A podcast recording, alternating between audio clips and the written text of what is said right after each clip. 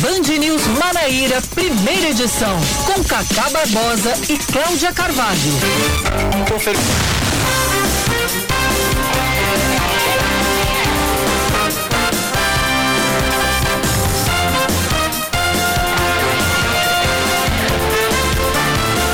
9 horas 20 minutos em João Pessoa, 9 horas 20 minutos na Paraíba. Bom dia, bom dia, bom dia. Hoje é segunda-feira, é dia 11, 11 de outubro de 2021. Está começando o Band News Manaíra, primeira edição comigo, Cacá Barbosa. E com Cláudia Carvalho. Cláudia, Rainha Elizabeth começa o dia feliz da vida, 9h20 em ponto. Bom pois dia é, pra você. Estamos aqui mais britânicos do que nunca, candidatíssimos ao chá das 5 com Vossa Majestade. Bom É. dia, Cacá. Bom dia para todos os ouvintes e um ótimo início de semana para todos nós. Vamos aos destaques desta segunda-feira. De trabalho para uns, de folga para outros, 11 de outubro de 2021. Vamos que vamos. A morte de Kelton Marques completa um mês hoje. Juan Ferreira, conhecido como Juan Macário, motorista do carro que atropelou o motoboy, segue foragido, mesmo tendo contra si um mandado de prisão preventiva expedido pela Justiça em 13 de setembro. A colisão aconteceu na madrugada do dia 11 de setembro no cruzamento do Retão de Manaíra com a rua Miriam Barreto. A moto de Kelton Chaves foi, de Kelton Marques foi atingida pelo veículo dirigido por Juan Macário a 163 km por hora. Outras informações ainda neste jornal.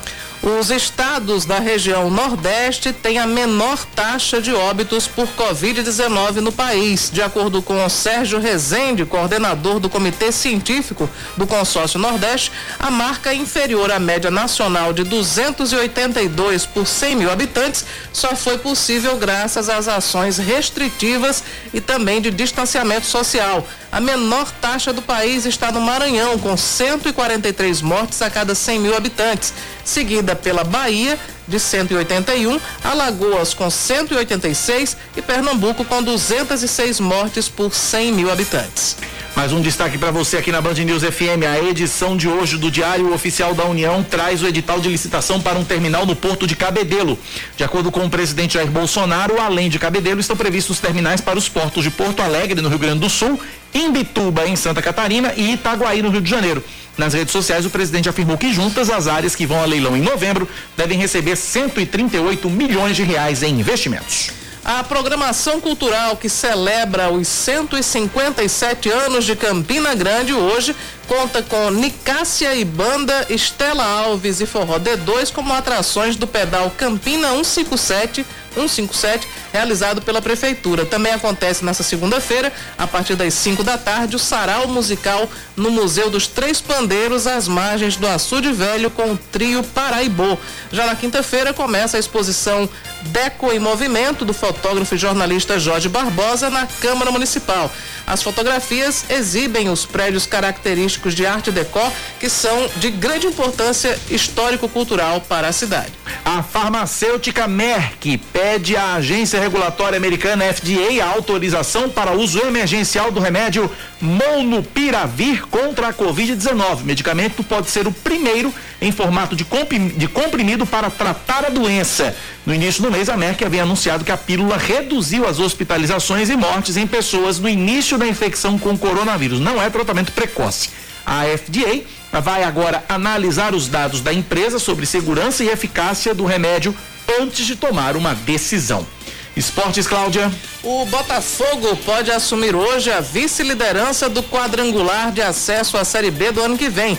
O Belo enfrenta logo mais à noite o Paysandu em Belém do Pará. A partida tem transmissão ao vivo da Rádio Band News FM Manaíra a partir das 8 da noite, logo após a Voz do Brasil. 9 e 24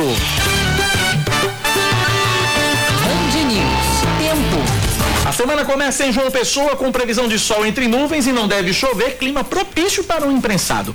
Mínima de 22 graus, a máxima é de 31. Neste momento, na capital paraibana, os termômetros marcam exatos, precisos 29 graus, Cláudia Carvalho. Em Campina Grande, a segunda-feira também deve ser de sol entre nuvens, não tem previsão de chuva, mínima é de 21, a máxima pode chegar aos 31 graus e nesse momento faz calor. No aniversário da Rainha da Borborema são 27 graus aferidos pelos termômetros. 925 na Paraíba, nosso WhatsApp para você participar é o 9911 9207, 9911 9207, o WhatsApp da Band News FM para você participar, interagir, nos ajudar a fazer o noticiário local nesta manhã de segunda-feira, 11 de outubro de 2021, que além de ser aniversário de 157 anos da agradável e aprazível rainha da Borborema, Cláudia Carvalho, o que mais tem no seu calendário para este dia 11 do mês 10 do ano 21? Hoje é Dia Nacional de Prevenção da Obesidade. Hoje também é Dia da Pessoa com Deficiência e é Dia Internacional das Meninas.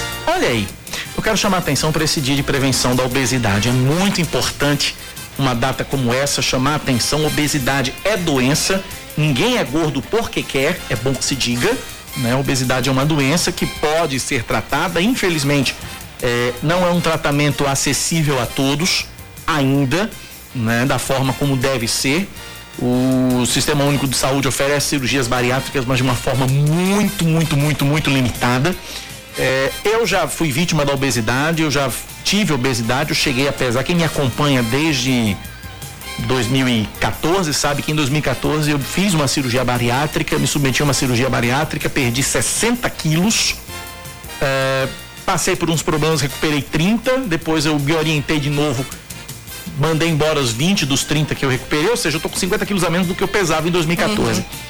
E eu sei da importância que é você tratar a obesidade, eu sei dos perigos que é, a obesidade proporciona na vida de uma pessoa. Então é, é, importante a gente ter cuidado, cuidar, cuidar da alimentação, cuidar da atividade física. Eu levei sete anos para entender a importância da atividade física para quem fez uma cirurgia bariátrica. Então é importante a gente ter essa consciência e entender uma coisa. Repito, ninguém é gordo porque quer. Obesidade é uma doença. Pois é, tem uma série de, de problemas que são trazidos pela, pela obesidade, porque uma coisa é sobrepeso, a outra coisa é obesidade. É obesidade eu era obeso, eu pesava 146 quilos.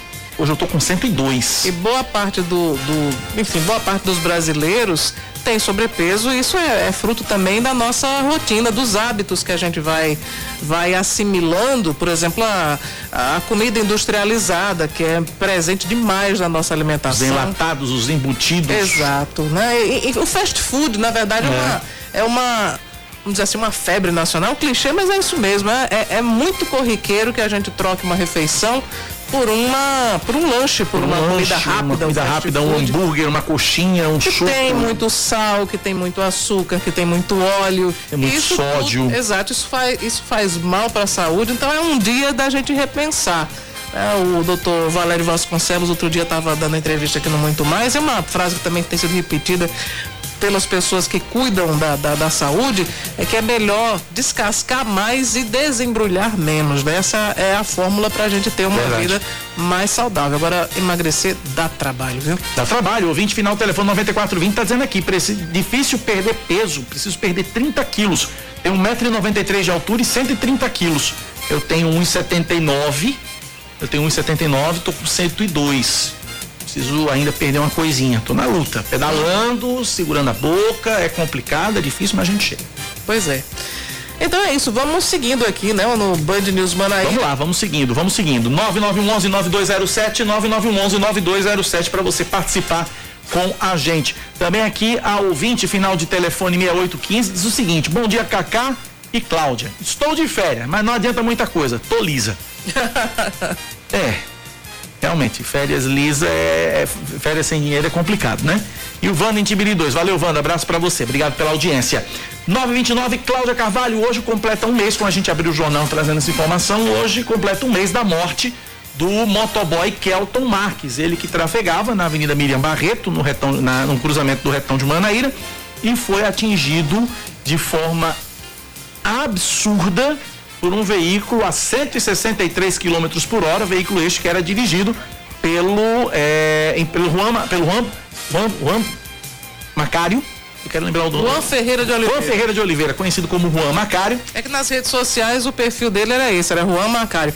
Aliás, as redes sociais que ele apagou pouco tempo depois do acidente, né? Exatamente. Quem printou, printou, quem não printou, não, não printa mais. Mas tinha muitas, muitas fotos do Juan em festas, bebendo, enfim. Muitas referências perguntando por que que não não é, não é, não é permitido, por que, que não, por que, que não se pode atropelar motociclista, né? Ah, exatamente, tinha isso, que deveria ser permitido atropelar, motociclistas, enfim. Tem um mês da morte do Juan Macário e o Juan Macário. Da, da, da, da, morte, não, da morte do, do, do, Kelton, um mês que o Juan Macário tá foragido e rindo da cara de todo mundo, que eu sempre digo, né? Ele tá rindo da cara da imprensa, da sociedade, da polícia, da família, da justiça, tá rindo da cara de todo mundo. Samara Gonçalves conversou com um delegado responsável por este caso. Temos novidades, Samara? Bom dia para você. Bom dia, Cacá, Cláudia e a todos os ouvintes da Rádio Band News FM. Pois é, Cacá, a Polícia Civil continua em busca de Juan Ferreira, que dirigiu o carro que matou o motoboy Kelton Marx no retão de Manaíra no dia 11 do mês passado, como você mesmo já trouxe aqui. De acordo com o um delegado Rodolfo Santa Cruz, policiais já procuram pelo empresário em outros estados certo? Ele não quis dizer, ele não pôde dizer os, claro. preferiu não dizer os estados, né, para não interferir claro. nas investigações, mas até o momento eles não encontraram. O inquérito já foi encaminhado para a justiça para um, apenas para cumprimento de prazo legal, uhum. mas ainda não foi concluído. De acordo com o delegado Rodolfo Santa Cruz, o IPC ainda precisa terminar o, o é, finalizar as perícias que foram realizadas dentre elas no carro, na, nas imagens que foram entregues né, à polícia e também no local do acidente. Então, enquanto isso, é, aguarda-se aí o, a finalização dessas perícias e também que o, o, suspeito, que é suspeito até o momento, né? É, tecnicamente é tecnicamente suspeito. é suspeito até que ele seja localizado. E para ainda para continuar falando sobre esse assunto, nós estamos na linha Sim. com o advogado da família de Kelton Marx. Doutor Luiz Pereira, né? Isso mesmo, Cacá. Muito bem, doutor Luiz Pereira está na linha, conversa com a gente a partir de agora. Doutor Luiz, bom dia, bem-vindo à Rádio Band News FM. Bom dia, Cacá, bom dia, Cláudia, bom dia a Sâmara e a todos os ouvintes da Band News FM. Doutor Luiz, como é que tá a família nesse um mês da morte do, do, do, do Kelton. E como é que tá? O que, que a polícia tem dito, tem informado a família com relação às buscas do, do, do Juan Macário? Oh, olha, Cacá, é, hoje pela manhã eu, eu, na verdade, mal acordei e já fui recebido por uma ligação da família, é, na verdade, mais precisamente da esposa, Tatiane, é, aos prantos, porque hoje completa 30 dias. E assim, o, o choro dela era um choro muito vivo, sabe, Cacá? Era um choro como se de fato ela tivesse perdido o marido hoje. Sabe? Como se a família tivesse sido dilacerada nesse exato momento. Isso só reflete, Cacá, o tamanho da dor dessa família, que durante 30 dias sofre não só com a ausência do seu, do seu ente querido, mas também com a sensação de impunidade. Veja que aquilo que era preciso ser feito foi feito. Nós pedimos as perícias, o delegado pediu a prisão, inclusive o delegado pediu a prisão temporária, mas o Ministério Público pediu a prisão preventiva, o juiz decretou a preventiva. Né? Nós diligenciamos como, como advogado assistente de acusação no intuito de recolher demais provas, ajuntamos ao inquérito, as imagens foram periciadas mas até o presente momento, o Juan, conhecido como Juan Macário, apenas porque ele faz parte da família Macário, na cidade de Catolé do Rocha, mas como sobrenome ele não tem esse, esse sobrenome, né, o Macário. O nome dele é, é Juan Ferreira de Oliveira. Tá? E o Juan, ele sumiu, desapareceu é, do local do crime, não prestando assistência à, à vítima, e sumiu também da, do alcance das autoridades. Eu tenho conversado com o delegado, é, assim como o Samara colocou para vocês, é, a Polícia Civil tem de fato recebido informações, tem diligenciado em alguns endereços, é, mas não logrou êxito em achar, em achar o Juan. Agora, é, a informação que eu recebi um tempo atrás é que a família tinha recebido do, do advogado do Juan uma proposta que proposta foi essa? Existiu essa proposta? Me, fale sobre isso, doutor. O senhor tem conhecimento? Ô, ô, ô Cacá, isso na verdade não passou de uma fake news. Não passou de uma fake news, tá certo? O que é que acontece? A família do Juan tentou entrar em contato através de uma terceira pessoa com a família do Kelton, tá? Mas não, não, não, não obteve êxito, não teve êxito nisso não se sabe sequer o conteúdo e se realmente eram essas pessoas, tá? Não teve nenhum, nenhuma espécie de acordo financeiro, de, de, de, de, de, é, é, de qualquer modo, uma ajuda para compensar a ausência. Não houve isso. Isso foi disseminado, não sei a mando de quem ou qualquer intenção, com que intenção que foi disseminada essa informação. A realidade é que a família chora o luto e suporta todas as perdas, não só pela ausência, mas as perdas materiais, é, em razão da, da ausência do, do falecimento trágico né, do, do, do motoboy naquele dia, do pai de família, do Kelton Marques.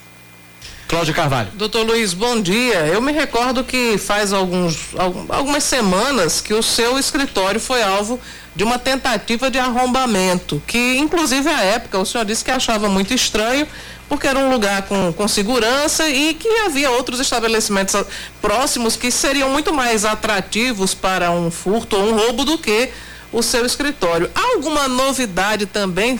Ficou, enfim, é, esclarecido o que é que houve nessa ocasião? É, é, veja, Cláudia, sua pergunta é extremamente pertinente. Por quê? É, logo no início, nos primeiros dias ali, enquanto o Juan estava desaparecido, nos primeiros dias não tinha nem mandado de prisão, foi ventilada a possibilidade dele, dele se apresentar. Em seguida, é, é, foi dito a toda a imprensa e a toda a sociedade paraibana que os advogados dele ou ele mesmo estariam recebendo ameaça de morte. Contudo, essas ameaças elas não apareceram até hoje. Ninguém nunca viu isso. Ninguém nunca viu essas ameaças. Ninguém nunca é, publicizou que tipo de ameaça ou quem foi ameaçado e se abriram um inquérito policial para apurar essas ameaças. Ao contrário disso, nós temos uma, um, uma afetação direta ao exercício da advocacia como assistência de acusação, porque eu tinha falado na, na, na, na semana anterior, eu tinha falado na semana anterior que eu tinha imagens, que eu tinha novas provas, né, que eu tinha documentos sobre o Juan Macário e que esses documentos eu passaria para a Polícia Civil para que esses documentos, imagens, fotos fossem periciados. E aí, inesperadamente, o meu escritório é invadido, é, misteriosamente também é, a pessoa desaparece, como se nunca tivesse, nunca tivesse estado naquele local. Então eu comuniquei a, a comissão de prerrogativa da UAB, porque se trata de um exercício da advocacia que está sendo perturbado, tá? É, e a gente não sabe, não, não, não tem o paradeiro ou a identidade da pessoa que tentou entrar no meu escritório. Agora, como eu disse naquela oportunidade, é, é suspeito, porque existiam outros estabelecimentos comerciais é, na vizinhança e que tinham maior, uma maior chance de ser, de ser é, furtado, porque tem, tem material de maior comércio, de maior valor. No escritório de advogado tem o quê? Papel. Né? Quem é que está interessado em papel? Então tudo isso precisa ser investigado. Tá? Eu estou em contato com o delegado, o delegado é, Rodolfo Santa Cruz, tem, tem é, prestado toda a informação comigo, mas eu vou aproveitar para esse canal, neste canal, é, deixar uma reclamação da família. Eu vou fazê-la pessoalmente, mas aproveito esse canal, Cacá, com todo carinho, respeito e admiração que eu tenho a todos vocês, a Cacá, a Cláudia, a Sâmara, é que a família tem reclamado que das vezes que procurou a delegacia de homicídio para ter informação ou para fornecer alguma informação, não foi recebida. Né? A família diz que o pai e outras pessoas foram na delegacia e não foram recebidos. Eu vou ligar também para a doutora Maísa Félix, que é, é a... Mas com, mediante, que, mediante que argumento, doutor, a família não tem sido recebida? A família disse? O que, que eles ouvem quando eles procuram a delegacia? Não, não, não, não, não deram argumentos, na verdade. Eu vou procurar saber quais foram essas negativas de atendimento. Até porque, para comigo, o delegado foi muito solícito. Né? E muitas vezes, o que é que acontece? Essa informação não chega nem ao delegado. Às vezes é um agente, um escrivão lá na frente que. que, que Alguém acaba... quer ser mais real que o rei. É, pois é, tem isso também. Então, mas nós vamos, nós vamos costurar isso da melhor forma possível. Né? Eu só tenho a lamentar, Cacá, que naquele momento onde é, no, havia o calor dos fatos, o Juan, ele lançou uma cortina de fumaça, o Juan, a família dele, lançou uma cortina de fumaça, é, talvez ali tentando, tentando ofuscar ou tentando limitar, impedir ou atrasar a atividade policial, dizendo que, se, que iria se entregar, iria se apresentar. e quando de fato é, esse tempo em que se aguardava para ele se apresentar, ele tomou ainda mais distância, se amisiou distante da, da, das forças policiais e a informação, Cacá, de que ele esteja até em outros países.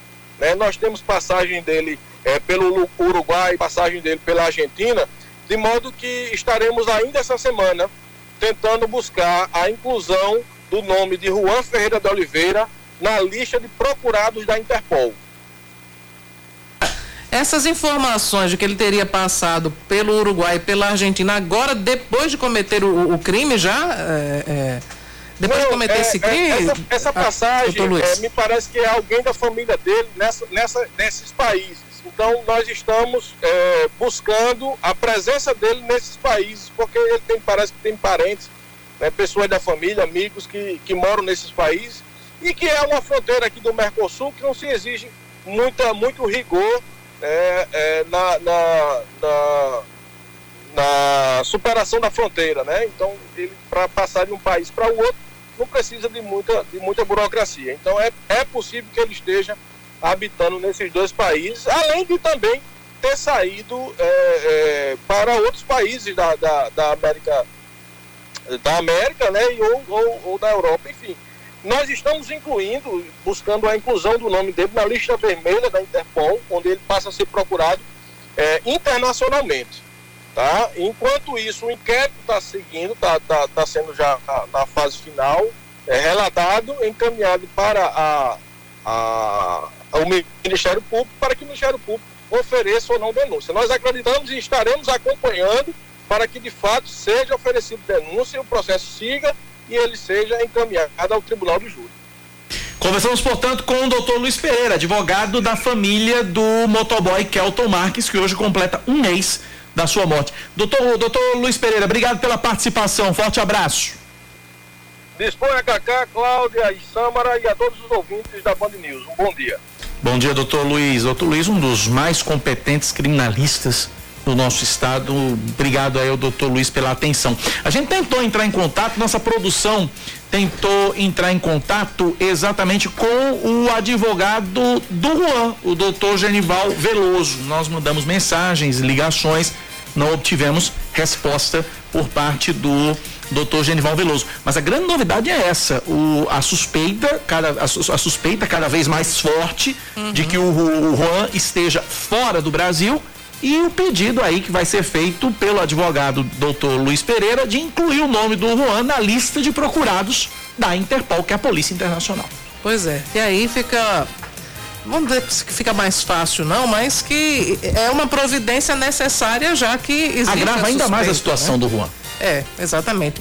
É, é, pouco provável que ele esteja na Paraíba, né, cara? Não, é, bem pro, é pouco provável. Pouquíssimo provável que ele esteja na Paraíba, porque há uma comoção, houve desde o dia 11 passado uma comoção muito grande pelas circunstâncias em que esse crime foi cometido, com provas fartas, né? Porque a, a câmera que filmou o momento da colisão, que na verdade filmou todo o trajeto que o o Juan fez pela BR-230, depois pela Tancredo Neves, e mostra muito claramente que ele estava dirigindo, enfim, fora do seu, do, do seu nível normal de consciência, né?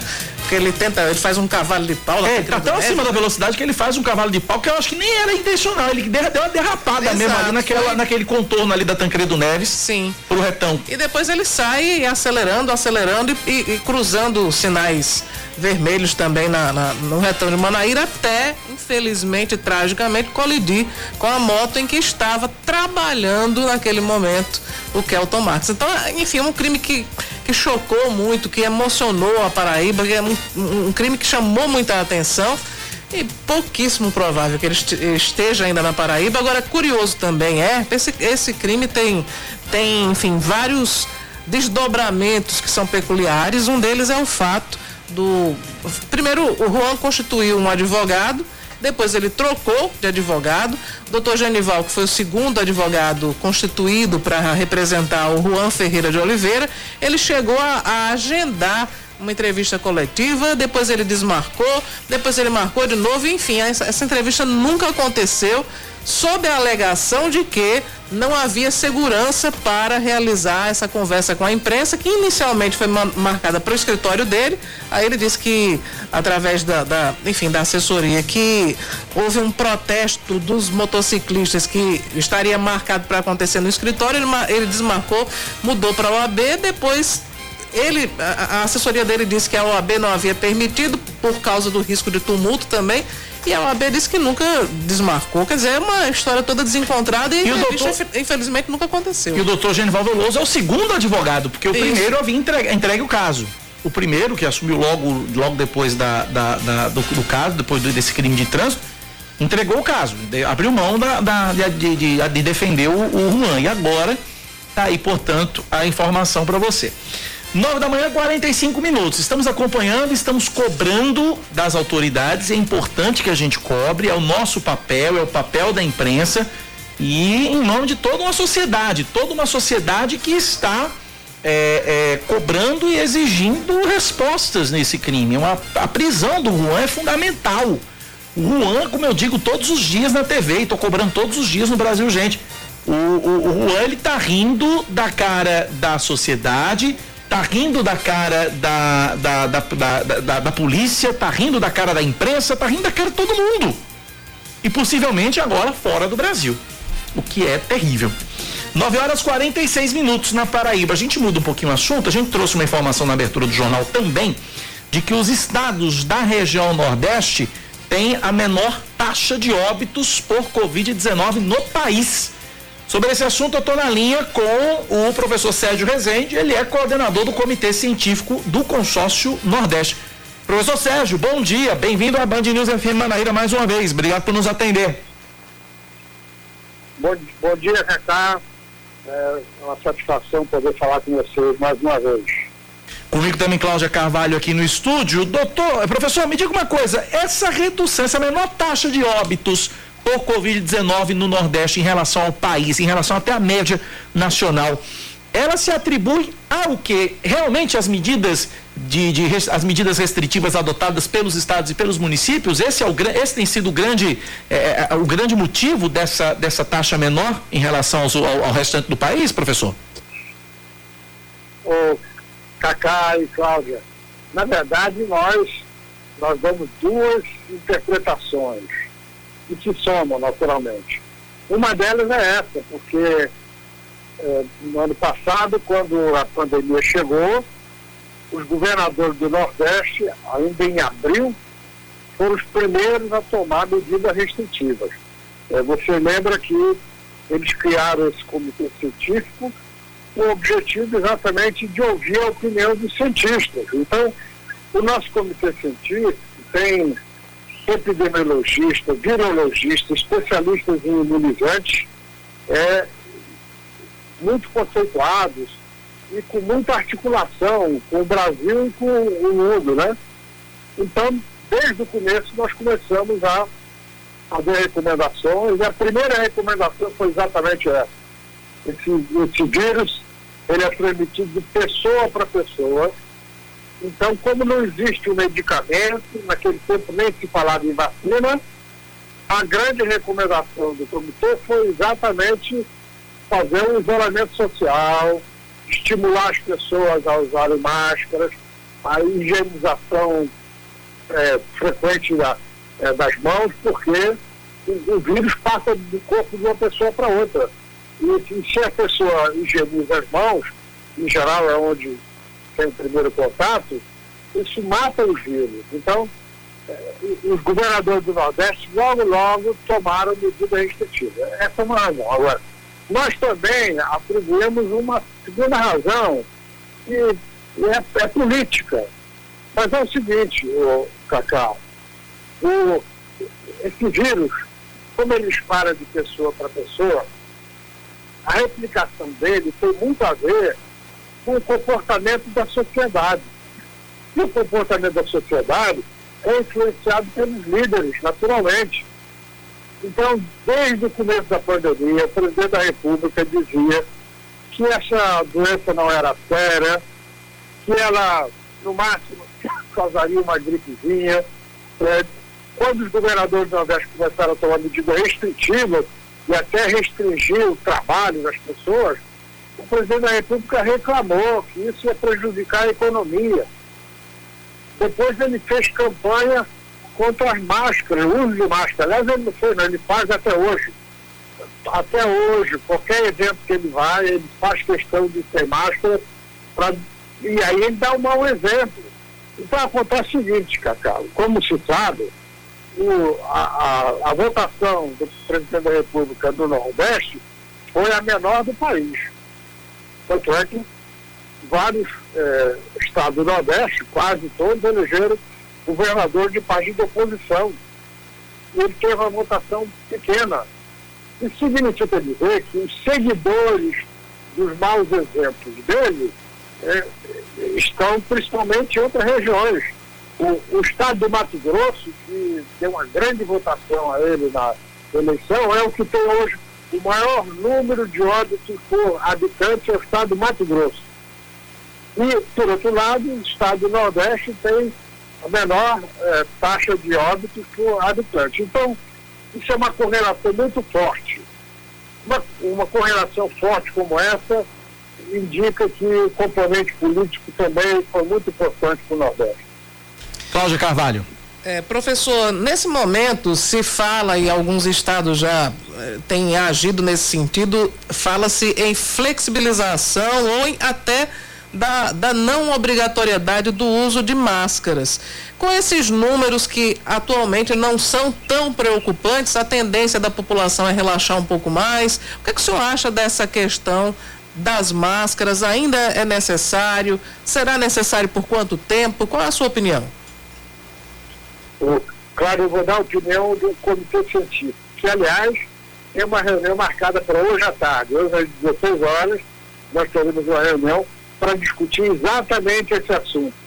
Porque, como você disse, como o número de casos e de óbitos vem caindo, mas ainda é grande, Cláudia. Nós temos 15 mil, uma média diária de 15 mil novos casos e uma média de óbitos de 450 por dia ainda é um número muito grande. Então, é, nós vamos recomendar aos governadores, em vista do fato de que a sociedade em está flexibilizando, nós estamos vendo os restaurantes eh, cheios, bares e assim por diante, nós vamos recomendar que os governos mantenham a restrição, eh, por exemplo, uso de máscara o uso de máscaras em ambientes é, coletivos é da maior importância.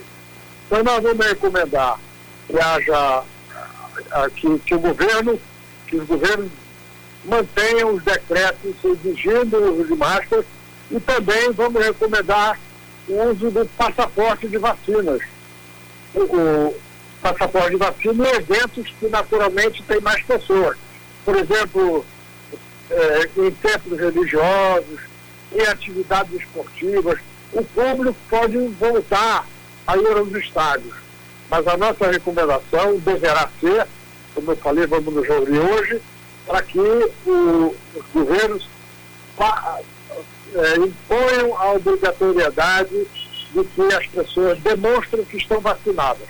Isso também é uma forma de estimular pessoas a vacinar, porque, como nós sabemos, tem pessoas que, que continuam dizendo que não vão se vacinar. Aliás, o presidente da República é o primeiro disso. Nós tivemos uma situação muito difícil há algumas semanas, quando o presidente da República foi à ONU, onde todos eram obrigados a mostrar que tinham vacinado, e ele fez questão de dizer que não era vacinado, e dizia isso abertamente. E isso, como, novamente, é, é um exemplo que passa para as pessoas. Então, nós vamos insistir com os governadores que, é, que criem a obrigatoriedade da vacinação, por, não por lei, mas exigindo o passaporte da vacina para os ambientes em que tiver aglomeração de pessoas. Ok, conversamos, portanto, com o professor Sérgio Rezende, coordenador do Comitê Científico do Consórcio Nordeste. Professor, muito obrigado pela atenção de sempre conosco e com os ouvintes da Rádio Band News. Um forte abraço. Pois não, Cacá. Abraço a você, a Cláudia, a todos os ouvintes. Graças a Deus, que bom. Que bom que eh, nós temos aí as, o, o resultado aqui da, da consciência do povo nordestino, né? É, porque a pandemia ela exige providências coletivas, mas também depende muito do comportamento individual, individual, de cada um de nós, porque as regras estão postas. Se você não segue o risco de, por exemplo, você não tomou vacina, você não usa máscara, você está correndo o risco de ser contaminado pelo novo coronavírus e infelizmente engrossar essas estatísticas que já ultrapassaram essa marca trágica, né? Como é que a gente, a gente nunca poderia imaginar que 600 mil brasileiros morreriam tão, em tão curto espaço de tempo, né, por causa do coronavírus. É. A gente está com uma marca importante de vacinação, de acordo com o um boletim divulgado ontem pela Secretaria Estadual de Saúde. Quase 70% da população vacinada com a primeira dose, 69,61%. Esse número equivale a 2 milhões 825 mil 380 pessoas que tomaram a primeira dose na Paraíba quase 40% da população com a segunda dose, 38,39%, 1 milhão 558 mil 435 paraibanos com a segunda dose ou com imunizante de dose única. Então, quer dizer, são números importantes, as pessoas estão aderindo à vacina. E aí, o que eu vou dizer aqui não é propaganda, é apenas uma forma, um estímulo para que você se vacine Manaíra e Mangabeira Shop estão sorteando dois automóveis para quem apresentar o comprovante de vacinação com as duas doses. Então, se você tiver com a sua vacinação atrasada, hoje amanhã não tem vacina em João Pessoa, por causa do ponto facultativo. Quem estava uhum. com as vacinas previstas para hoje e amanhã teve a dose antecipada para sábado, mas a partir de quarta-feira você pode procurar um posto de vacinação. Se você tiver com a sua segunda dose atrasada, colocar em dia a sua segunda dose. Agora não precisa mais agendamento, está muito mais fácil o acesso à vacinação. Então é importante que você se vacine. Se você quer um estímulo a mais, além dos que já estão aí postos, Manaí Mangabeira Shop estão sorteando dois automóveis. Nós falamos anteriormente também sobre esse Inclusive já deixei meu cupomzinho já lá. Verdade, eu até registrar isso, porque eu vi no seu, na sua rede social, no seu Instagram, até curti lá a iniciativa. Desde então eu não fui ao shopping, mas também pretendo deixar meu cupomzinho por lá também. A, a gente falava antes sobre o, o acidente que matou o motociclista Kelton Marques. E teve um acidente hoje, Cacá. A Polícia Rodoviária Federal acabou de informar que houve um acidente por volta das 4 e 50 da manhã na BR 230, quilômetro 234, 234, no sentido litoral sertão, em Juazeirinho. Aconteceu um acidente de trânsito, foi um atropelamento de pedestre, infelizmente o pedestre morreu e o veículo que causou o atropelamento foi um Chevrolet Spin. Então, 4 e 50 da manhã de hoje, nesse feriado, teve morte e também teve um outro acidente, esse daí a gente vai falar depois, né? Que foi na, na noite do sábado, um acidente grave e de grandes proporções aqui em João Pessoa, na BR-230, ali nas proximidades do Hospital de Trauma. E até, até hoje de manhã, até enfim, até o fim de semana a gente não até o domingo a gente não sabia quem é que tinha causado? Sabia-se apenas que um veículo invadiu a faixa contrária na BR-230 eh, e acabou causando a morte de uma senhora de 81 anos que estava sendo transportada em um desses. Em um, o, veículo, eh, o veículo que invadiu né, a faixa contrária bateu de frente com o outro e nesse outro veículo estava essa senhora que infelizmente não resistiu aos ferimentos. Hoje foi informado que o causador do acidente foi um policial militar que apresentava sinais de embriaguez. Ah, meu Deus. 958 na Paraíba. E falando, voltando a falar do Manaíra do Mangabeira Shopping, uhum. o ouvinte aqui me traz uma informação, o ouvinte final do telefone 9293 diz que o programa do artesanato paraibano está até o próximo domingo com o Festival de Brinquedos Populares, exatamente no Manaíra do Mangabeira Shopping. Tudo de graça para as crianças aqui da capital. É uma feira de brinquedos, oficinas e o palhaço já já. Os brinquedos você, você pode comprar a preços popularíssimos. Eu estive sábado e vi a feira de brinquedos no Manaíra Shopping. Cada brinquedo muito bacana, brinquedos de madeira, feitos de artesanato mesmo. É, uns quebra-cabeças também, umas coisas muito legais. É o Carlos mandando mensagem pra gente. E é verdade, recomendo, viu, aos pais quiserem comprar um, um brinquedo feito pelo artesanato paraibano, tá rolando no Manaíra do Mangabeira Shopping, uma feira de brinquedos infantis é, do programa do artesanato paraibano, nossos artesãos da Paraíba fazendo brinquedos de qualidade, brinquedos muito inteligentes para garotada. 9 da manhã, 59 minutos agora na Paraíba, 9 e 59 Intervalo rapidinho. Na volta, a gente tem mais informações, mais notícias aqui no Band News FM Manaíra, primeira edição. Em instantes, a gente volta 10 em ponto. São 10 horas e 2 minutos. Você está acompanhando o Band News Manaíra, primeira edição. O chá com Sua Majestade já vai ser sem biscoitos. Sim, talvez não Só tenha vai nem ser açúcar. o chá. Só vai ser o chá com açúcar ainda. Nem adoçante. Não acho que não tem, não. Ah, ainda não. Se a gente atrasar o próximo, perde o açúcar. Mas vamos lá. Vamos a lá. campanha de vacinação contra a Covid-19 está suspensa hoje e amanhã aqui em João Pessoa, porque a Prefeitura da capital antecipou para sábado a aplicação da segunda dose para as pessoas que iriam se vacinar hoje e amanhã. As vacinas voltam a ser aplicadas em João Pessoa na quarta-feira, mas o cronograma ainda vai ser disponibilizado pela Secretaria Municipal de Saúde. Lembrando que é ponto facultativo hoje e amanhã. Hoje é ponto facultativo, amanhã é feriado, por isso que a vacinação está suspensa. A diferença no preço do botijão de gás de cozinha em João Pessoa chega a 15 reais no pagamento à vista. De acordo com a mais recente pesquisa do Procon Municipal, realizada na última quinta-feira em 25 estabelecimentos, os preços variam entre 95 e 110 reais. Já para pagamento com cartão de crédito, a diferença cai para 12 reais, com os preços oscilando entre 98 e 110. O levantamento completo com os valores do gás de cozinha e os estabelecimentos pode ser encontrado no site proconjp.pb.gov.br proconjp.pb.gov.br A executiva estadual do Partido dos Trabalhadores decide manter o apoio ao governador da Paraíba, João Azevedo. A decisão aconteceu em uma reunião que foi realizada na última sexta-feira. O PT decidiu também que vai ampliar os apoios de fortalecimento e união das forças progressistas em prol da pré-candidatura de Lula à presidência da República em 2022. Um Ricardo detalhe, Coutinho curtiu essa postagem. é, ele não acho que não, acho que ele não Não, não curtiu não. Deu muito dislike. A- a- o apoio a João Azevedo, certamente que não. É, mas é, é preciso lembrar que foi- o placar foi 17 a 4 e entre os votos contrários à manutenção do apoio esteve o do presidente estadual do partido, Jackson Macedo. Foi voto vencido. Foi, foi voto vencido. Foi 17, a maioria superou os quatro que se manifestaram pela retirada do apoio ao governador da Paraíba, João Azevedo. Embora a nota. PT ocupa uma secretaria, né, Cláudia? Sim, a Secretaria de Agricultura Familiar, que era ocupada De Luiz por, Couto. por Luiz Couto, aí houve aquela confusão nas eleições municipais. Luiz Couto anunciou o apoio a Ricardo Coutinho, ato contínuo foi exonerado. E aí o PT indicou para a vaga Bivar Duda, que é ligado ao deputado federal Frei Anastácio, que continua sendo o secretário de Agricultura Familiar do governo de João Azevedo. Agora, essa nota se refere ao governo. É uma nota que não se refere às eleições 2022. Então, é uma nota também conveniente para o partido, porque já que ele participa do governo, como é que ele vai dizer que não apoia? É. né? Mas 2022 é outra coisa. Uma coisa é uma coisa, outra coisa outra coisa, assim disse o poeta. A cobertura da fachada de uma padaria desaba na Avenida José Taveira, no bairro de Mangabeira. Ninguém estava no- embaixo do local na hora da queda da estrutura metálica ontem pela manhã, mas algumas pessoas que estavam dentro do estabelecimento se feriram depois de serem atingidas por destroços. Dentre os feridos, o caso mais grave foi de um idoso que sofreu um corte profundo num dos pés. Ele foi levado para o Trauminha de Mangabeira.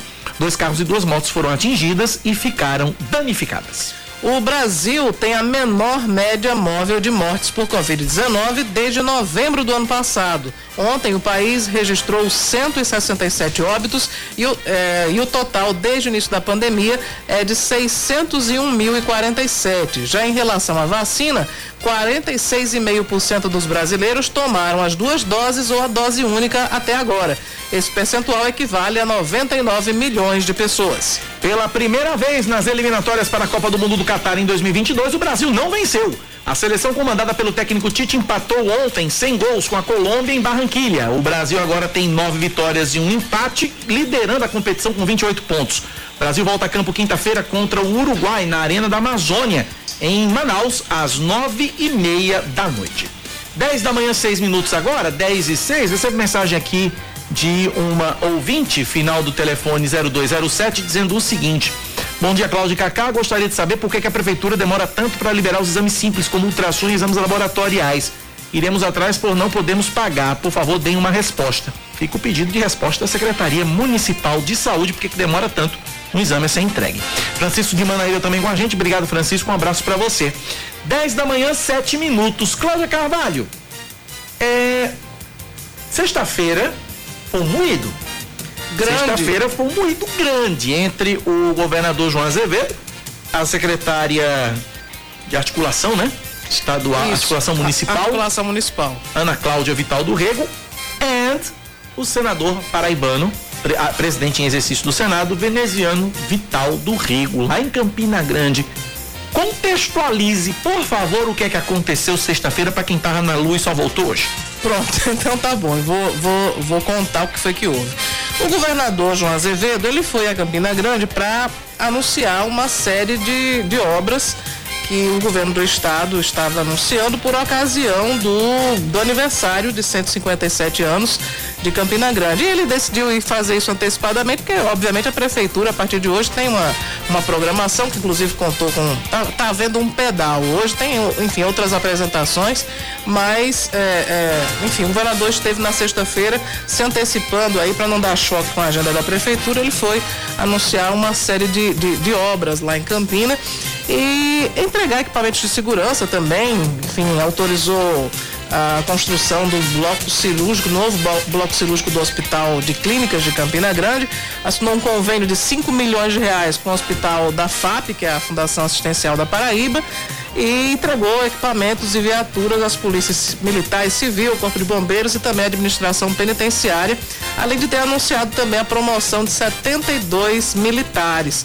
João autorizou as licitações para as obras de esgotamento sanitário do bairro do Cruzeiro e Jardim Tavares para o melhoramento do sistema de esgotamento sanitário no distrito de Galante, também para o abastecimento de água no distrito de Catolé de Boa Vista e na zona oeste de Campina Grande e entregou o novo centro de controle operacional da Cagepa. E foi justamente lá na Cagepa, a solenidade que estava acontecendo, que foi composta né, a mesa, que foi o- era o primeiro evento daquela, daquele dia e só foram chamados para a mesa dos secretários o secretário de Recursos Hídricos, eh, de Deusdete, eh, Deusdete Queiroga, e também o presidente da Cagepa, que obviamente era né, o órgão que estava sendo eh, recebendo os investimentos. Então, segundo o governador, a escolha se deu por causa disso, e aí alguns deputados estavam à mesa também, mas o fato que chamou a atenção foi que a secretária do Desenvolvimento Municipal,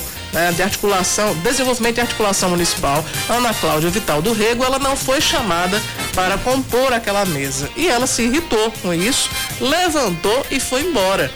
né? E isso gerou uma repercussão tremenda, porque ela não escondeu realmente a insatisfação pelo fato de não ter sido chamada como representante de Campina Grande para estar ali naquele espaço de destaque.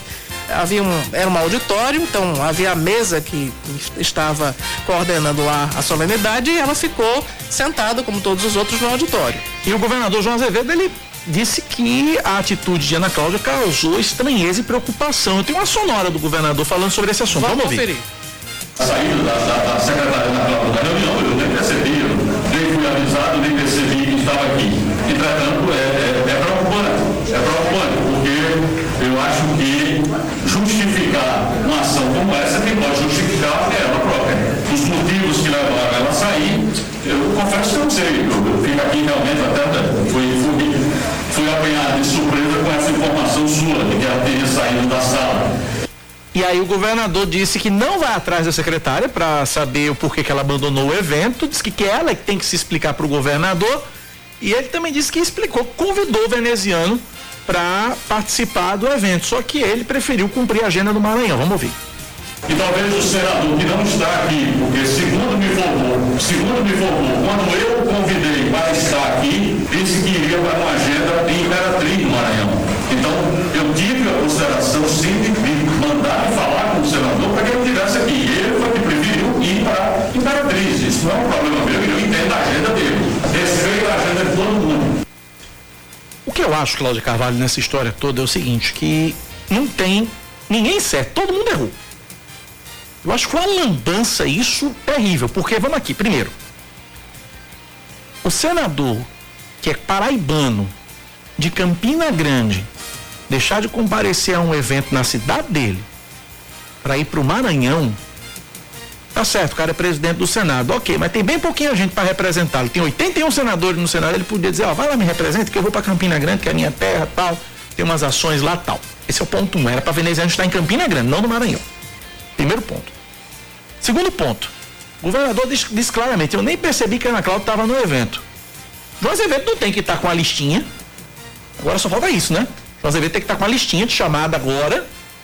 O secretário fulano, secretário cicrânio, cara, presente, presente. Não, isso é pro cerimonial fazer. Se o cerimonial não disse ao governador e se o cerimonial não colocou a mesa, não é o governador que diz, olha, coloca fulano, cicrano, beltrano na mesa, é o cerimonial. O cerimonial do governador pe pecou nesse ponto. Agora, um detalhe, viu? Depois que houve essa confusão toda, eh, o senador veneziano Vital foi perguntado justamente sobre isso. Uhum. O governador João Azevedo estava coordenando a solenidade, estava, enfim, fazendo a prestação de contas, anunciando obras.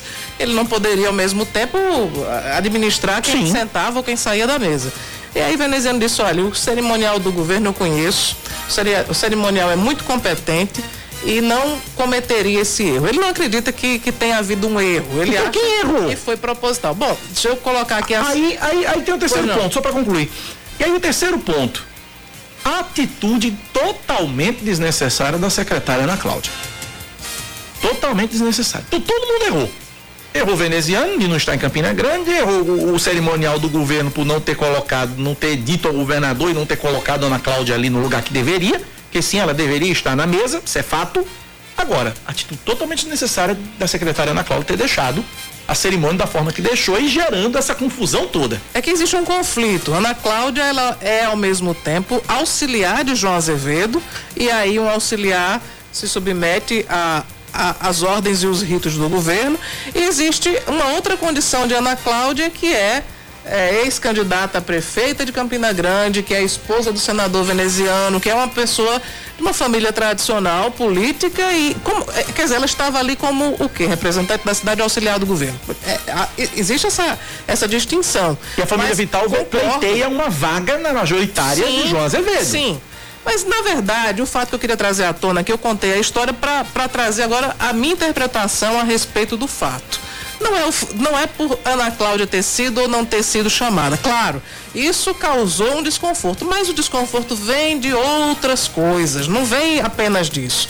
E, enfim, não, ainda para falar sobre esse fato específico da, da, da, não presença de Ana Cláudia na mesa, o governador depois ele, ele falou sobre isso e disse: olha, nós tínhamos uma série de solenidades e uma série de autoridades também que estavam participando. Então, nós decidimos dividir. E existia um outro momento em que estava reservado, porque ele foi para Cajepa, depois ele foi à Pirâmide, ele esteve, enfim, vários locais, e havia um momento quando se ia falar de infraestrutura e anunciar obras de infraestrutura em que a secretária Ana Cláudia seria chamada, inclusive, para fazer uso da palavra, porque haviam recursos eh, que foram alocados pelo senador veneziano Vital e ela teria ali o destaque, enfim, ele alegou isso, que a, a, havia uma divisão de, de, de destaques para diversas autoridades em diversos momentos daquela agenda, que começou de manhã só terminaria à noite. Mas, o, o na verdade, o estremecimento, o mal-estar, né, seja lá como,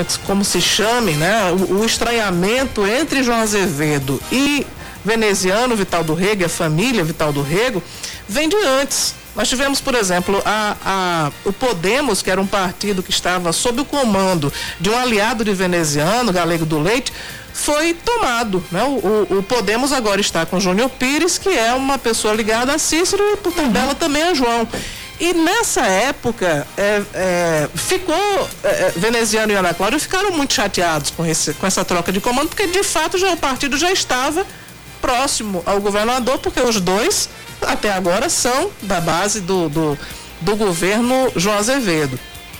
Além disso, tem outro componente, talvez aí tenha sido o que mais irritou a família, é essa essa especulação, essa, esses comentários de que João Azevedo e Romero Rodrigues estão se aproximando né, politicamente.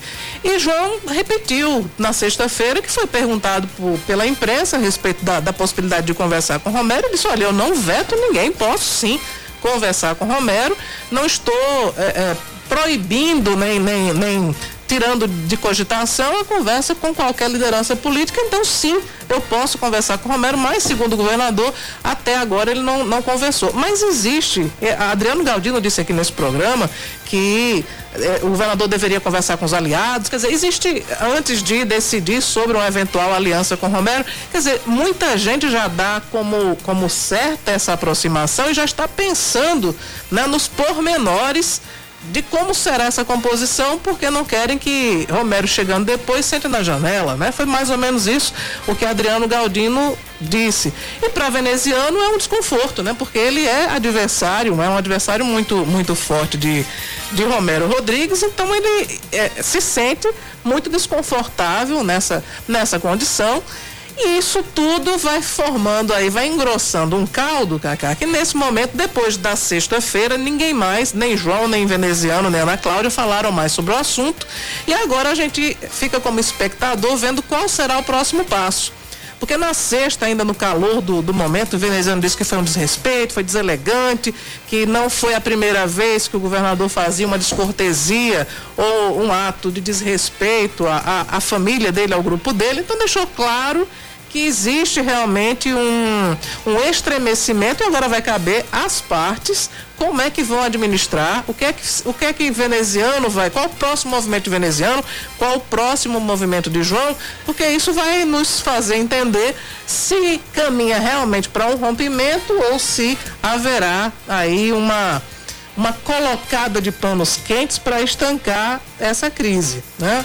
O, o na sexta-feira chegou-se a, a, comentar que Ana Cláudia entregaria o cargo, mas não houve nada disso. Ela não, ela saiu do evento, não falou mais com, com, com, sobre o assunto, nem sobre nenhum outro assunto. No fim de semana. Guardou silêncio. É, no fim de semana, o casal veneziano e Ana Cláudia apenas publicou fotos em família. Hoje de manhã eu conversei muito rapidamente com o senador veneziano. Ele disse que não iria comentar nenhum assunto político, que até a, a quarta-feira na verdade, hoje e amanhã ele iria estar reservado à família, não iria se pronunciar sobre assunto nenhum. É meio que um compasso de espera. Veneziano espera João e João espera veneziano para saber Quem o que, é que vai dar. Mas a situação é muito tensa, com certeza. Tem gente se escalando para ser bombeiro, né? No caso, o deputado. Governador Daniel, senador, deputado Ranieri Paulino, ex-governador Roberto Paulino. E também o presidente da Assembleia, Adriano Galdino, querendo atuar para estancar esse essa crise entre veneziano e João Azevedo. E João também, por sua vez, ele disse: olha, eu, eu posso conversar com quem quer que seja, e o veneziano também, não faz segredo que conversou com Cássio Cunha Lima, que conversou com Luciano Cartacho, que conversou também com, com o ex-presidente Lula. Ele disse: eu não tenho nada a ver com isso, é um direito dele. Mas a gente pode perceber que João tem acompanhado e não tem ficado muito feliz também com as, as movimentações veneziano. Então, é, a, vamos aguardar as cenas dos próximos capítulos, mas a situação realmente não é de paz e tranquilidade, não. A situação é muito tensa entre João Azevedo e a família Vital. Eita, menino. 10 e 20 na Paraíba, 10 da manhã, 20 minutos. Inclusive, o governador João Azevedo, é, somente para finalizar, prestou hoje de manhã nas redes sociais uma homenagem a Campina Grande. Né? Ele destacou a importância do município para o desenvolvimento do estado, para a cultura local, diz que a Rainha da Borborema faz hoje 157 anos, capital nordestina da inovação e do maior São João do mundo. Campina tem importância enorme para o desenvolvimento do nosso estado, uma terra que já nos presenteou com grandes nomes da nossa cultura, da nossa política e da nossa história. Não há como pensar em uma Paraíba grande sem uma Campina grande, sem uma Campina cada vez mais grande, acolhedora e inclusiva, lembrou o governador João Azevedo nas redes sociais. 10 e 21, Cláudia. Vamos ao intervalo? O açúcar do chá já foi, só tem o chá Já, e olhe lá, viu? Verdade, já foi mesmo. Intervalo, a gente volta já. 10 horas mais 23 minutos na Paraíba, 10 e 23 O chá da rainha é sem, é sem biscoito e sem açúcar. Daqui a pouco é sem chá também. Vamos com mais destaques. A Superintendência Executiva de Mobilidade Urbana de João Pessoa mantém hoje, véspera de feriado, a frota de ônibus que circula normalmente durante a semana. De acordo com a CEMOB, mesmo com o decreto de ponto facultativo nas repartições públicas, a demanda deve continuar grande, já que segmentos da economia como comércio seguem funcionando. Já amanhã, feriado de Nossa Senhora Aparecida e Dia das Crianças, a circulação vai ser com a frota que costuma rodar aos domingos. Isso quer dizer que das 70 linhas que circulam em dias úteis, 39 vão estar disponíveis à população no feriado. A lista pode ser conferida no site serviços.cmobjp.pb.gov.br. Os trens e VLTs também circulam normalmente hoje, véspera de feriado, até às 7h25 da noite. De acordo com a Companhia Brasileira de Trens Urbanos, as composições só deixam de funcionar amanhã. A circulação dos trens e VLTs volta na quarta-feira a partir das 5 da manhã. Mais um destaque para você aqui na Band News FM. O governador da Paraíba, João Azevedo, encaminha à Assembleia Legislativa um projeto que denomina de governador José Targino Maranhão a avenida que vai interligar o bairro Altiplano Cabo Branco à cidade universitária. A matéria vai ser apreciada pelos parlamentares na próxima sessão legislativa. O ex-governador José Maranhão faleceu em fevereiro, aos 87 anos, em decorrência de complicações da Covid-19 enquanto exercia o segundo mandato de senador da República. Na justificativa da proposta, a ideia é homenagear José Maranhão com um gesto simbólico de gratidão e de reconhecimento pelo legado que ele deixou para os paraibanos. Um homem tem 50% do corpo queimado durante incêndio em Santa Rita. De acordo com o Corpo de Bombeiros, a casa que pegou fogo ontem era usada pela família como uma espécie de depósito de materiais recicláveis. Ela tinha bastante entulho, o que pode ter contribuído para que o fogo se propagasse rapidamente. O homem foi socorrido e encaminhado para o Hospital de Trauma em João Pessoa. O Senado deve pautar nos próximos dias o projeto de distribuição de absorventes pelo SUS. O presidente da casa, Rodrigo Pacheco, disse que o veto do presidente Jair Bolsonaro ao texto é candidatíssimo a ser derrubado. São necessários pelo menos 257 votos contrários de deputados e 41 de senadores para ser rejeitado. Bolsonaro disse que foi obrigado a vetar a distribuição para estudantes de baixa renda, mulheres em situação de vulnerabilidade e presidiárias, porque não há como marcar com os custos da logística. De acordo com o projeto, cada absorvente custaria um centavo para o governo federal. Esportes, Cláudia. Depois da derrota para o Santos por 1 a 0 ontem na Vila Belmiro, o Grêmio anuncia a saída do técnico Luiz Felipe Scolari. Em nota divulgada nesta madrugada pelo clube, o desligamento de Felipão foi em comum acordo entre as partes. Scolari deixa o Grêmio juntamente com os auxiliares, auxiliares Carlos Pracidelli e Paulo Turra e com o preparador físico Anselmo Sbragia.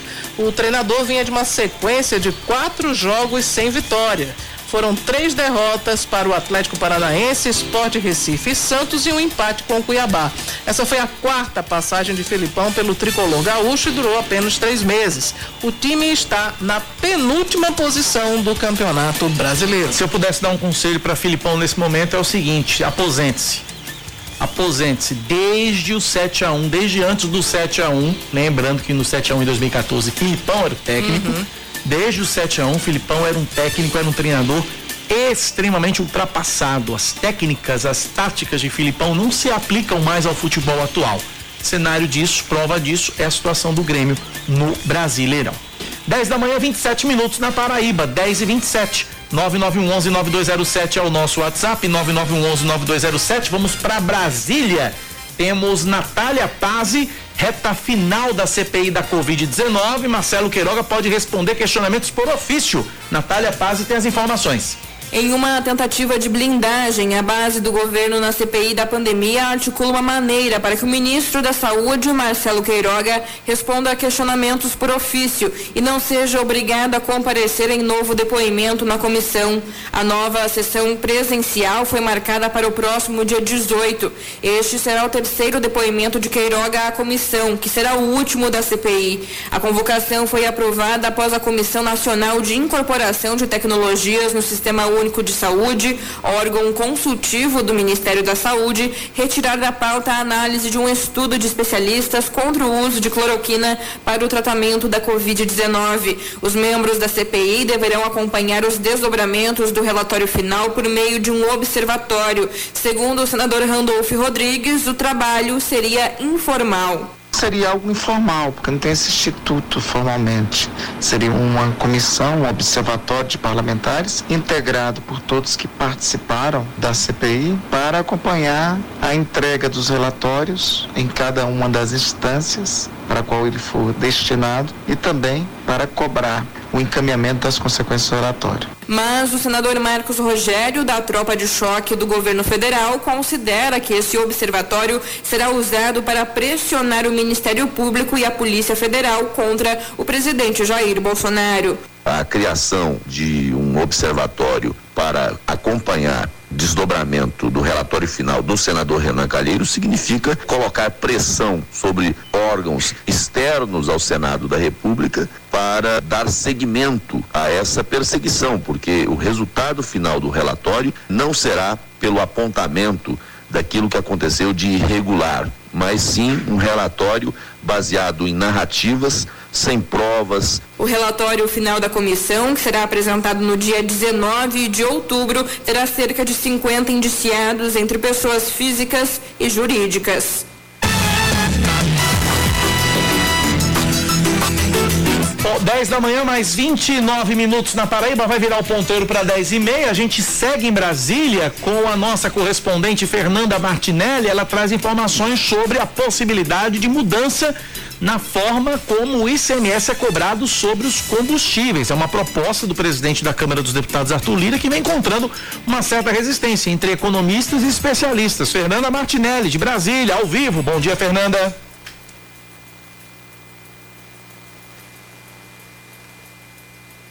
É isso mesmo. A ideia do presidente da Câmara Lira é colocar ainda essa semana, embora seja uma semana enviada, esse projeto de autoria dele para que seja à Câmara dos Deputados. Esse projeto se trata de uma mudança no cálculo do ICMS. Essa mudança deve considerar a média dos preços dos combustíveis nos últimos dois anos. De acordo com esse projeto, cada estado iria aplicar a sua alíquota de ICMS sobre esse preço médio. E, de acordo com Lira, eh, esse barateamento no preço dos combustíveis seria da seguinte forma: a gasolina poderia reduzir aí 8%, o álcool 7% e o diesel 3,7%. Com esse cálculo em cima da média de preço dos últimos dois anos, aí sim seria aplicado o ICMS nos estados. Como você falou, é uma proposta que divide opiniões e que enfrenta resistência principalmente entre os economistas. Isso porque alguns economistas dizem que vai haver um aperto no cálculo do ICMS e com isso na arrecadação dos estados em relação a esse preço. Isso porque o ICMS dos combustíveis é calculado com base num preço de referência, que é o preço médio ponderado ao consumidor final. Esse, esse preço ele é revisado a cada 15 dias. E com esse cálculo em cima dos últimos dois anos, vai haver um aperto de acordo com alguns especialistas. E outra coisa, hoje o petróleo está num preço muito alto, mas pode em algum momento ter uma queda muito brusca. E isso também traria prejuízos ao ICMS, de acordo com o que os economistas dizem. Para os especialistas, esse projeto de Arthur Lira é uma tentativa de trazer o papel de bom moço para o governo, dizendo que conseguiu baixar o preço dos combustíveis, mas que a cobrança viria muito lá na frente, porque a interferência em relação ao preço dos combustíveis vem aí na negociação em relação ao Petrobras para a venda desses combustíveis. Enfim, é uma coxa de retalhos muito grande.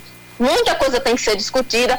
Arthur Lira quer votar meio que a toque de caixa esse projeto ainda essa semana. Só vamos ter pauta realmente, sessão realmente, é, na próxima quinta-feira, por causa do feriado que acontece amanhã. Na quarta-feira, alguns parlamentares começam a chegar alguns é, parlamentares da oposição estão se mostrando contrários à votação essa semana e querem colocar a votação para a semana que vem. Arthur Lira, antes de ir para Roma, onde ele está nesse momento, teve muitas reuniões com parlamentares da base e também da oposição, tentando colocar na pauta dessa semana as questões relacionadas a esse projeto dos combustíveis, mas ele disse que assim que chegar, quer colocar todo o foco em cima disso, porque a população é, tem sofrido, realmente, isso é um fato, a população população tem sofrido com o alto preço dos combustíveis.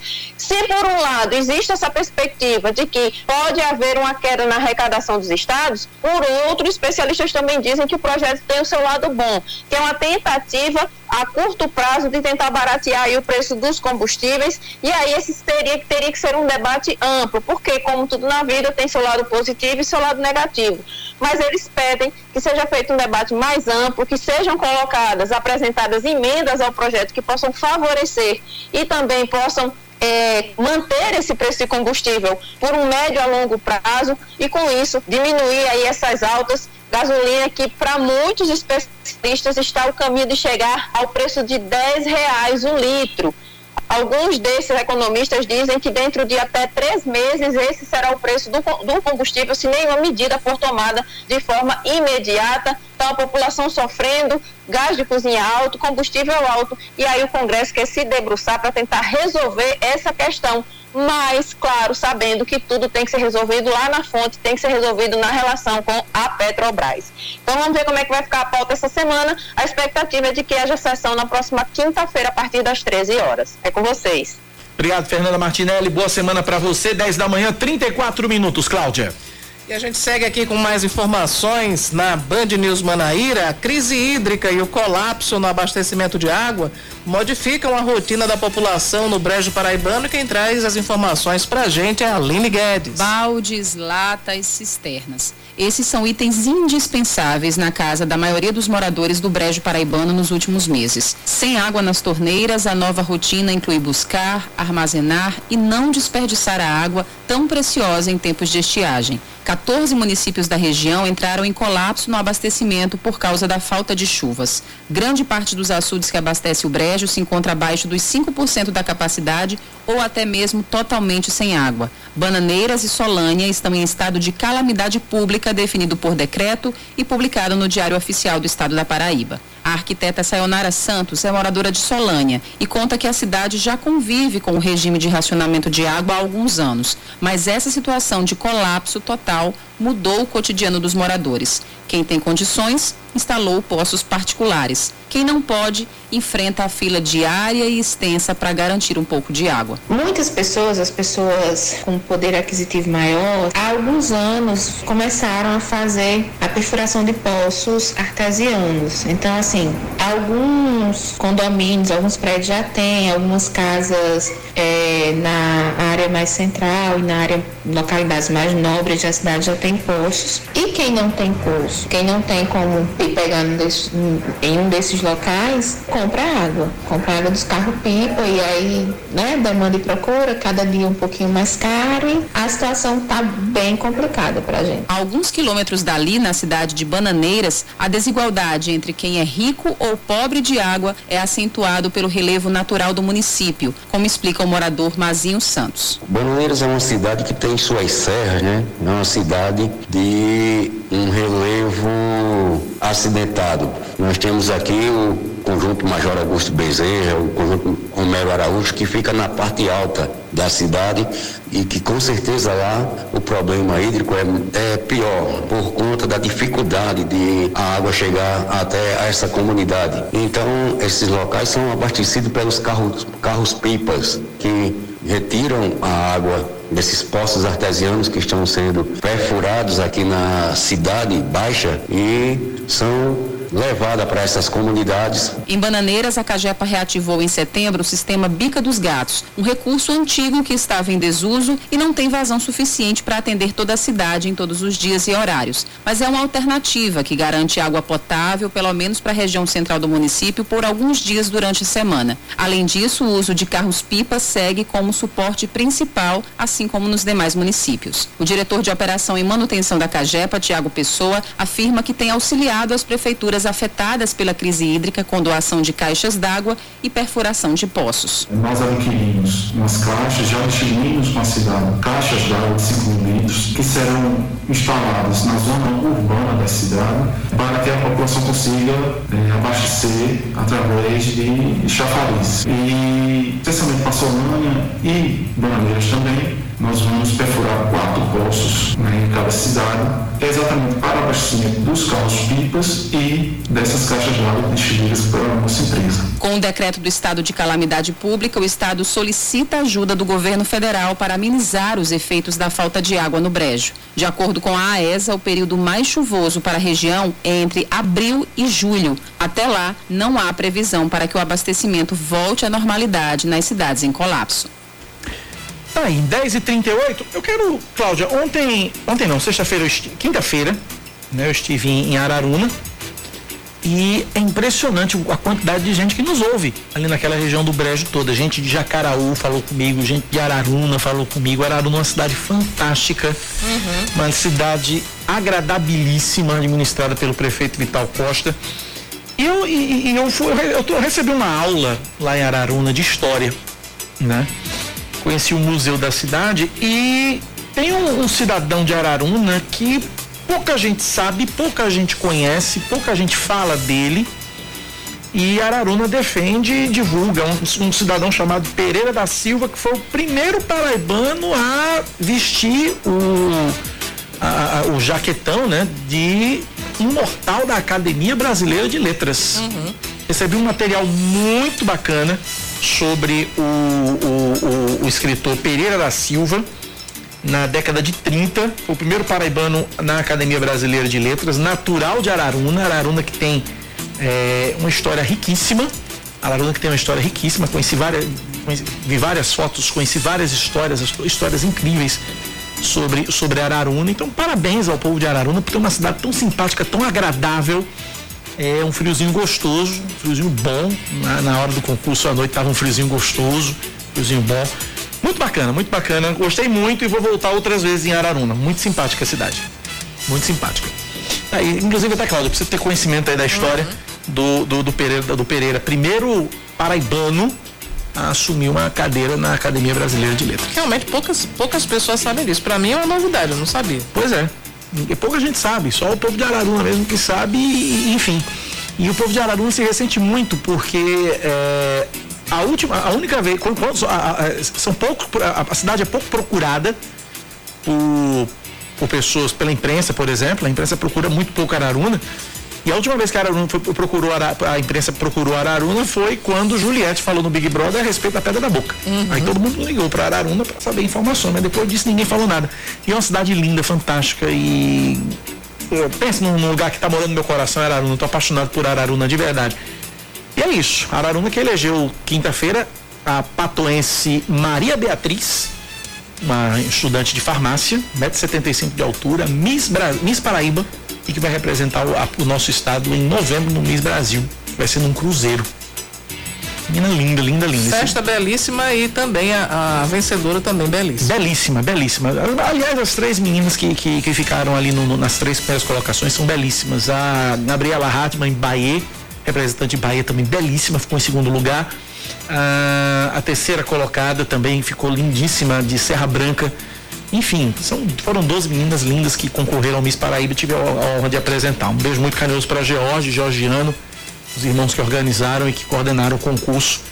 E muito, muito carinho por eles. 10h41, Cláudia, não tem mais chá não, a gente vai pro intervalo. Vamos pro intervalo, porque nem chá, nem biscoito, nem, nem chá, nem biscoito, nada. nem nada. Acabou, foi tudo. Um abraço, a gente volta já já. Chá é só, só naquele do saquinho do supermercado, a gente bota ali. Tá, eu também nem gosto muito de chá. Não também não, prefiro café. 10 e 46 estamos de volta com Band News Manaíra, primeira edição, e vamos direto aos destaques. A Paraíba registra cinco mortes e 141 casos de Covid-19 nas últimas 24 horas. Agora o estado totaliza 443.141 casos e 9.346 vítimas da doença.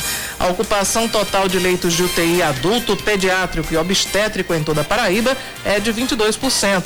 De acordo com o Centro Estadual de Regulação Hospitalar, oito pacientes foram internados nas últimas 24 horas e no total 126 estão em unidades de referência. O Parque Zoobotânico Arruda Câmara, a Bica, não confunda com a Arruda Sâmara em Santa Rita, mas é a Arruda Câmara na Bica em João Pessoa funciona normalmente hoje e amanhã.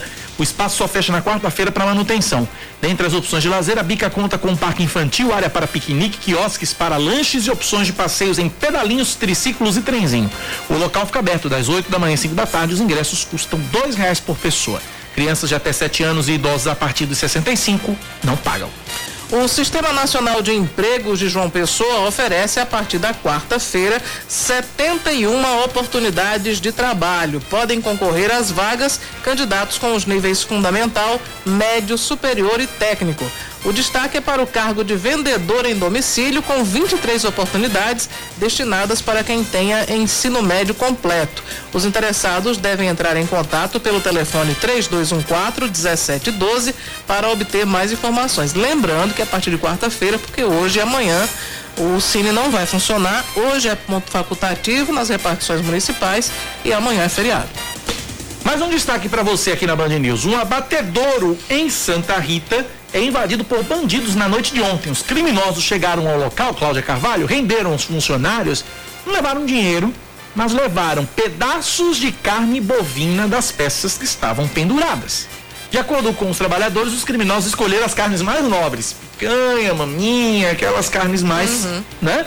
A polícia militar foi acionada, mas ao chegar ao local, os criminosos já haviam fugido e devem estar fazendo churrasco em algum lugar carne, a, a, carne qualquer uma que seja tá muito cara, né? É, é para você ver o quanto a, a, o aumento de preços ele muda até a sistemática, o modus operandi dos bandidos. Porque recentemente teve uma, uma senhora que foi assaltada e levaram das compras do supermercado a carne que ela tinha comprado. É. Aí agora esse, esses bandidos vão diretamente à fonte, né? Foram ao açougue roubar. Abatedouro, Cláudia. Ao abatedouro, exatamente. Abatedouro. Abatedouro. Na é. fonte mesmo. Ex Só faltou levar a vaquinha viva, o boizinho vivo. Coitado. Coitado. Né? Enfim. Terrível. Vamos lá. O presidente Jair Bolsonaro afirma ter sido impedido de assistir presencialmente ao jogo do Santos contra o Grêmio na Vila Belmiro por não estar vacinado.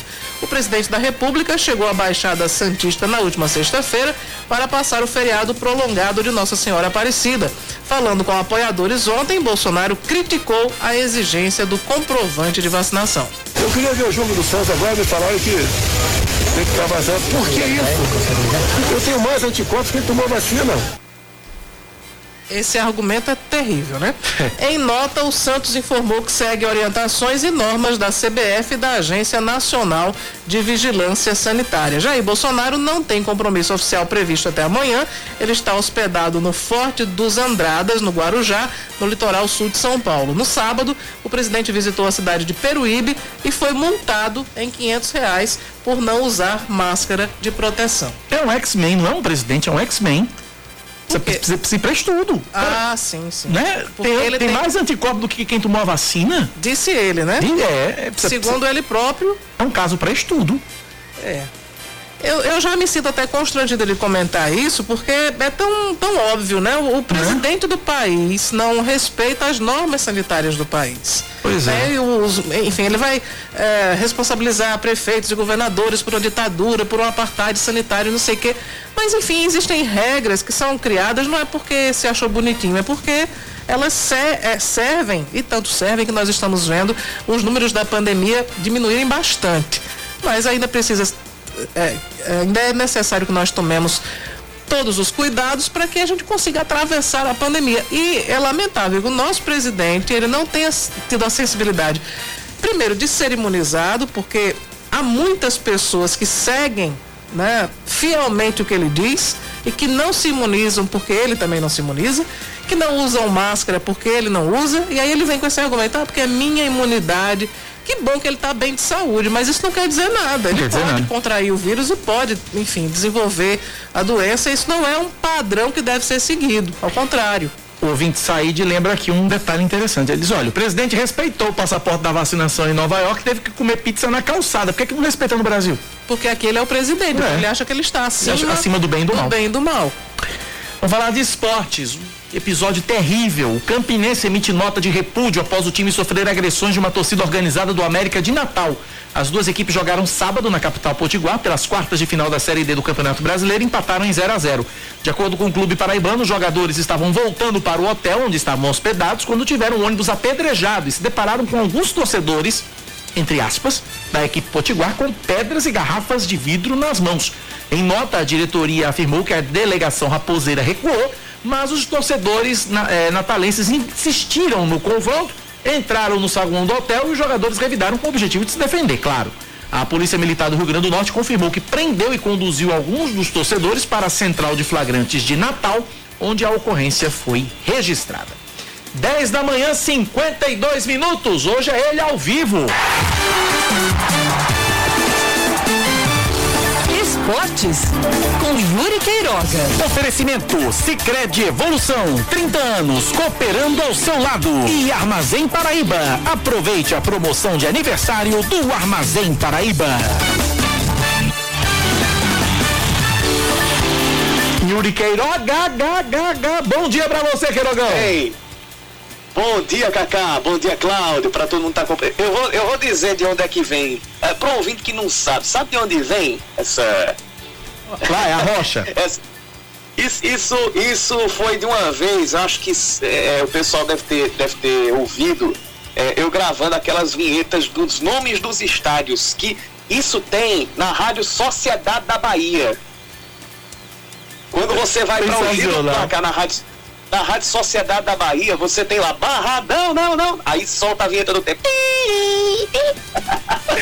Yuri Queiroga, vamos aqui. Você está preparando, aquecendo a sua garganta para narrar logo mais à noite Paysandu e Botafogo. Como é que você prevê essa partida de logo mais, Queirogão?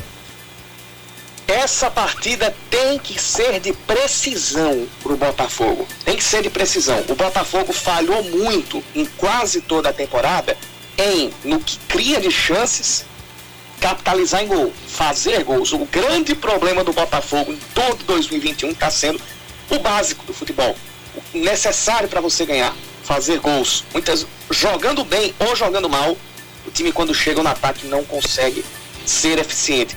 Nesse ano, para a gente ter uma ideia, o Botafogo só teve duas goleadas. Eu não estou falando nem de. de, de, de é, vou falar das goleadas primeiro, porque foram só duas esse ano. Foi 5 a 0 em cima do Atlético de Cajazeiras e 4 a 1 em cima do Manaus.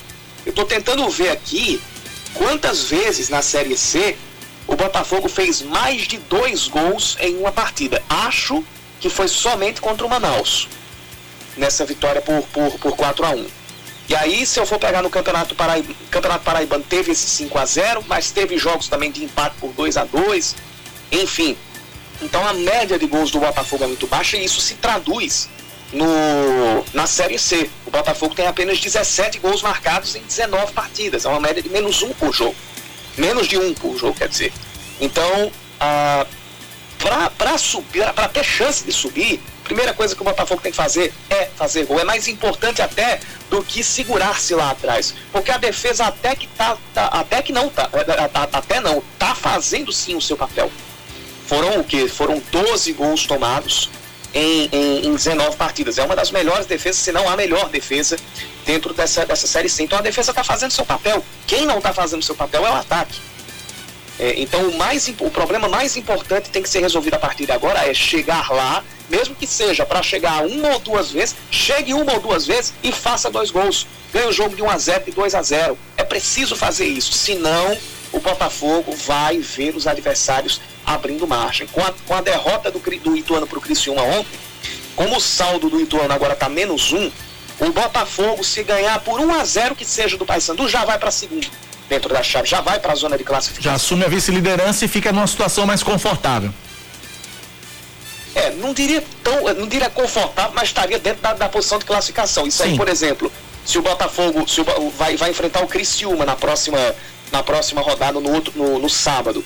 Se o Botafogo arranca talvez um empate diante do, do, do, do Criciúma lá, em, em, em, lá em Santa Catarina, viria para esses dois jogos em casa se ele vencer os dois, fica numa situação bastante, aí sim, confortável e encaminhando o acesso. Considerando, claro, que o Botafogo faça essas duas vitórias em casa diante do Criciúma e do Paysandu. E, é como, e matematicamente falando, isso sem considerar desempenho, isso sem considerar essa enorme dificuldade que o Botafogo tem, que a gente espera que seja suplantada a partir de hoje, é, eu diria que o Botafogo, para recuperar o prejuízo da derrota para o Ituano em casa, ele tem que somar nesses dois jogos fora no mínimo quatro pontos, ganhar um e empatar outro. Ou, sendo muito generoso, três pontos, dando a possibilidade de uma derrota, mas tem que ganhar uma das partidas. Porque se empatar as duas, por exemplo, mesmo que você saia, entre aspas, invicto fora de casa, você só soma dois pontos é melhor você ganhar uma e perder outra do que empatar as duas. Verdade, verdade. Paysandu e Botafogo logo mais 8 da noite com Yuri Queiroga, Ellison Silva e Oscar Neto aqui na Band News FM, 8 da noite, logo depois da Voz do Brasil. Valeu, Queirogão, 10 e 57 Band News na pista, com Zé Carneiro. O Grande Prêmio da Turquia trouxe mais um vencedor inédito no ano de 2021.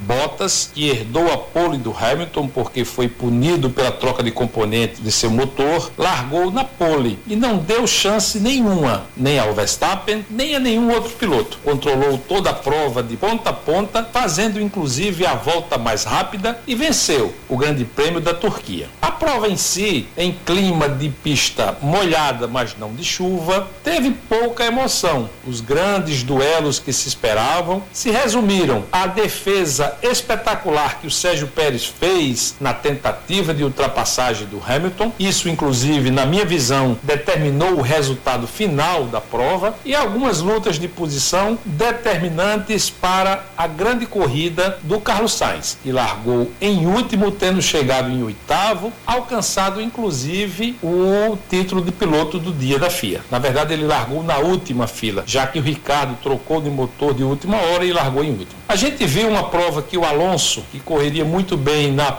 pista molhada, saiu na primeira curva abarroado pelo Gasly, foram punidos tanto o Alonso por conta de outra batida e o Gasly, mas a prova em si foi previsível. O destaque para a conquista da Red Bull, que conseguiu ultrapassar é, bem com o Max Verstappen na liderança do campeonato e diminuiu um pouco a diferença no campeonato de marcas da Mercedes-Benz. O que se espera a partir de agora é um acirramento, como a gente já tem comentado em nossas colunas, é um campeonato muito disputado, onde cada ponto vale muito e a prova dos Estados Unidos daqui a duas semanas, no final de semana do dia 24, vai mostrar isso. É um circuito veloz com pontos de ultrapassagem, como era também o circuito da Turquia. Lá não deve ter chuva e nós voltaremos então a uma disputa mais convencional. De toda forma, a equipe que saiu com mais vantagem da situação que se propunha realmente foi a Red Bull. Um grande abraço, até a próxima coluna.